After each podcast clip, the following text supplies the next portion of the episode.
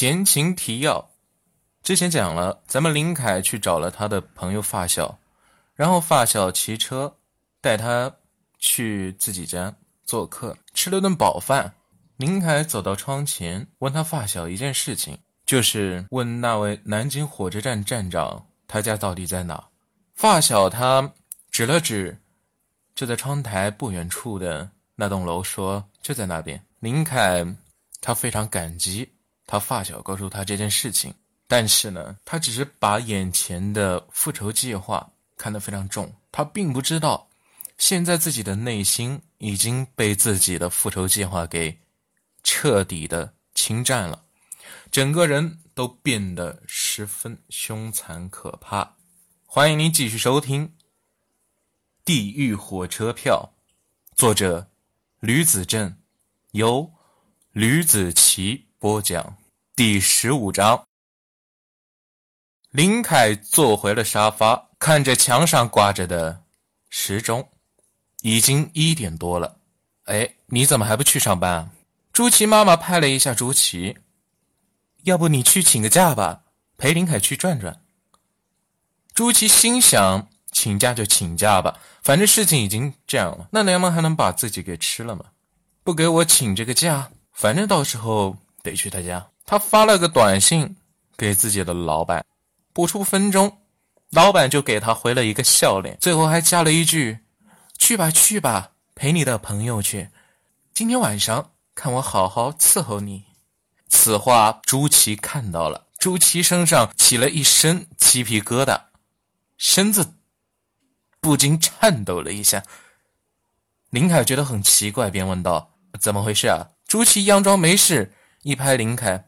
走吧，呃，我带你去转转吧。你不在家这几年，南京变化可真大呀，你不知道啊？林凯见他恢复了往常的模样，就再也没有去纠结他刚才的失常表现，就和朱熹两个人出去装疯卖傻去了。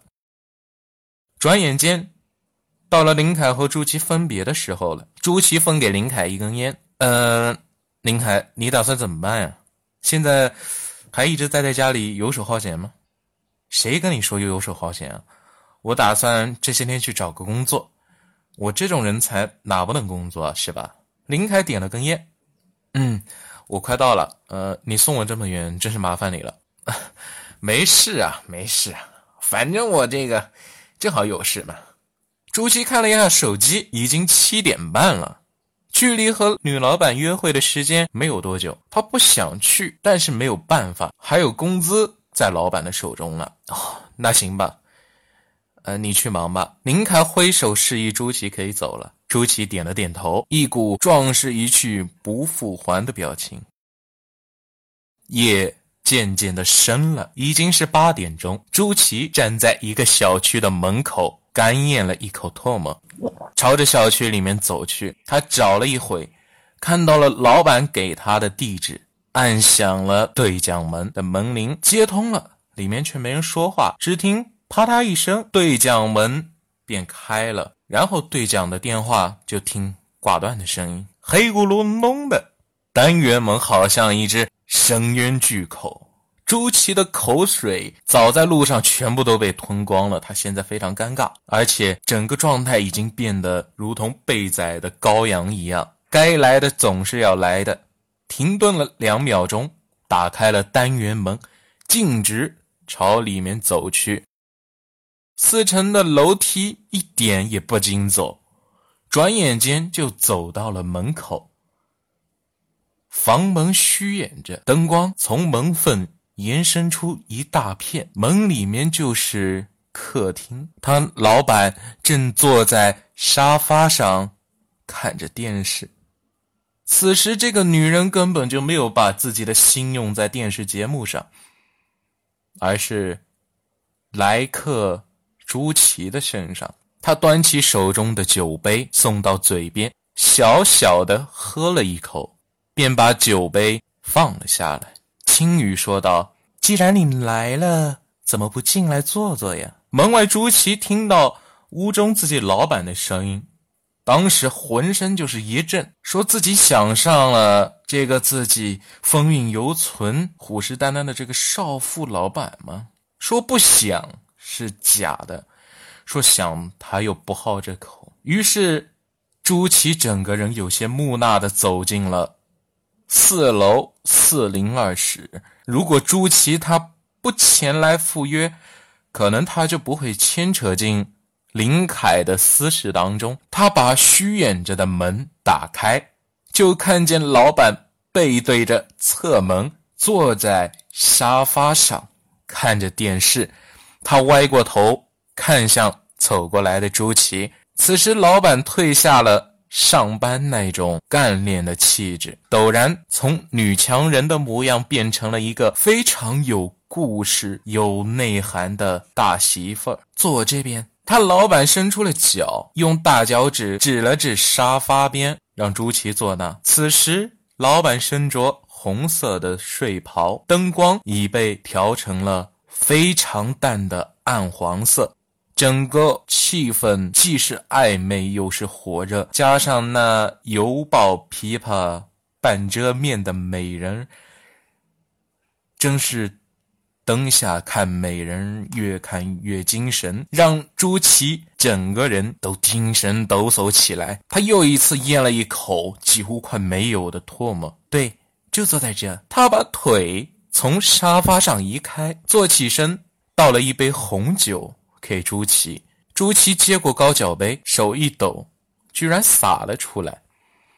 他挺害怕的，连忙站起身说道：“啊，江总，啊，抱歉啊。”叫我什么江总啊？多见外啊！他张开睡眼惺忪的眼睛，迷离的看着朱祁。朱祁心里咯噔一下，平时看不见江总，如今的风景却变得这么炙手可得。尤其是那双水灵灵的大眼睛，可以说得上是万种的风骚。叫我小江就行了。红酒洒在腿上，没什么事的。他用卫生纸。贴在腿上，轻轻的抚过了一下，动作卖弄的十分风骚，看得朱祁舌头不断的分泌口水，可见朱祁也是个血气方刚的男子，哪能经得起眼前这个风姿卓越的女人的挑逗呢？他颤颤巍巍的端起了酒杯，喝了一口酒。江总。不愧是入世很深的女人，见朱祁动态，居然扑哧乐了。江总端起酒杯，来，走一个。他的脚看似随意，实则十分有意的敲在了朱祁的大腿处，随意的摆弄着朱祁的口袋，有时候十分大胆的压在他的裆部。我还以为你不会来的呢，没想到这么快就来了呀，挺守约的嘛。呃，江总。嗯，叫什么江总？呃，呃，嗯，小江姐，你让我来，我还能不来吗？朱七尴尬的说道：“哎，现在天怪热的，要不我现在去洗个澡，你在这先坐一会。”江姐走到了门口，把钥匙从。睡袍里掏了出来，插在了门锁上，把防盗门从里面反锁了起来，又把钥匙带进了浴室。浴室很不巧的就被建在客厅的旁边，里面的灯点亮了。朱七一边看着电视，一边侧头看向浴室的方向，一个人影映在毛玻璃上，若隐若现。盆头流水声和江总哼唱的歌曲声。听在了朱祁的耳朵眼里，听得心里痒痒的。不到两分钟，突然盆头水声停了下来，江总哼唱声也跟着停了。只听江总说道：“小朱，你要是觉得无聊，可以看电视，或者去我卧室去玩电脑。”现在的朱祁哪有心思玩电视、看电脑呀？他哪忙得上回答呀？哎哎，呃，不了，江总，我就坐在这边就可以了，不看电视，也呃也不玩电脑。当他看到江总这样的姿态后，他把自己所有的想法都抛在脑后了，什么贞操带，什么萝莉控，什么保守杀，什么乱七八糟的玩意儿，他全都不记得。大约有十分钟左右的时间，江总从浴室里出来了，用一个特别大的浴巾把自己给包裹起来，赤着脚从浴室出来。为了分散注意力，朱七一直看着电视机那些无聊的节目。突然，他觉得自己身后被柔软的东西给顶了一下。一双纤细的手臂把他的脖子给搂住了，香气四溢。江总的声音从他身后传来：“小朱，要不你也去洗个澡吧，咱们一会儿办正事。”说话间，江总松开手臂，朱祁起身走向浴室。他胡乱的洗了个澡，用浴巾把自己给同样的包裹起来，走了出来。他刚出门就被江总。搂住了后脖。原来江总一直偷偷的站在浴室门口。朱祁可以说是一表人才，长得也算是可以，做事也是比较认真。当初江总面试他的时候，第一眼就看上了朱祁。有句话说得好：“女人四十如狼，五十如虎。”两个人就这样卿卿我我，半推半搡之间。从浴室门口挪到了沙发上，一夜春光无限好。朱祁这一晚干劲十足，这也让朱祁的升职路打上了一个良好的基础。不过，也让他走上了一条意想不到的道路。如果今天晚上他不来，今后的人生也可能不会因为林凯而产生密不可分的关联。好的。今天讲的第十五章的内容就到这里，非常感谢大家的收听，这里是吕子奇，咱们下星期见。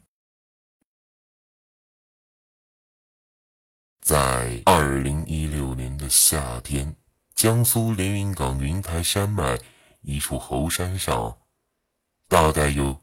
那么高，那么高的空中，有一个身披铠甲的猴子坐在了云彩上面打盹。猴哥，一个肥头大耳、身披锦缎袈裟的人猪飘飘悠悠的飞了过来。呆子，都说了不让你再叫我呆子了吗？是这样的，斗战胜佛，呃，最近我飞着飞着就觉得自己很容易就掉下去了。之前我都掉进食品公司了，被一个近视眼宰了，宰了一个幻神啊！而且最近我在庙里打盹，感觉呼吸非常的困难呀，心疼着了。净坛使者猪八戒摸了摸胸，那对奶子晃里晃荡的。呃，猴哥，你怎么越来越帅了？肌肉都快赶上我的脸大了呀！是不是偷吃了什么生长肌肉的那些药了呀？叫你呆着，你还不听？现在是什么时候？正是减肥的时候。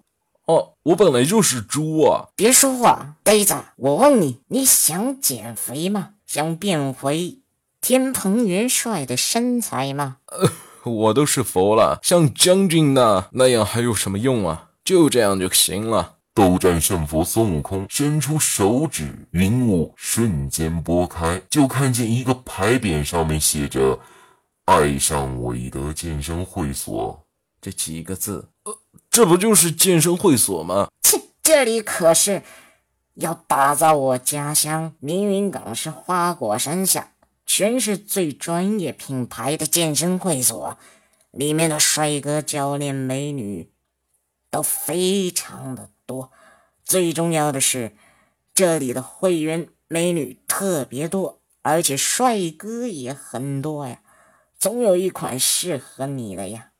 我都成佛了呀，不贪图美色。不过这地址在哪？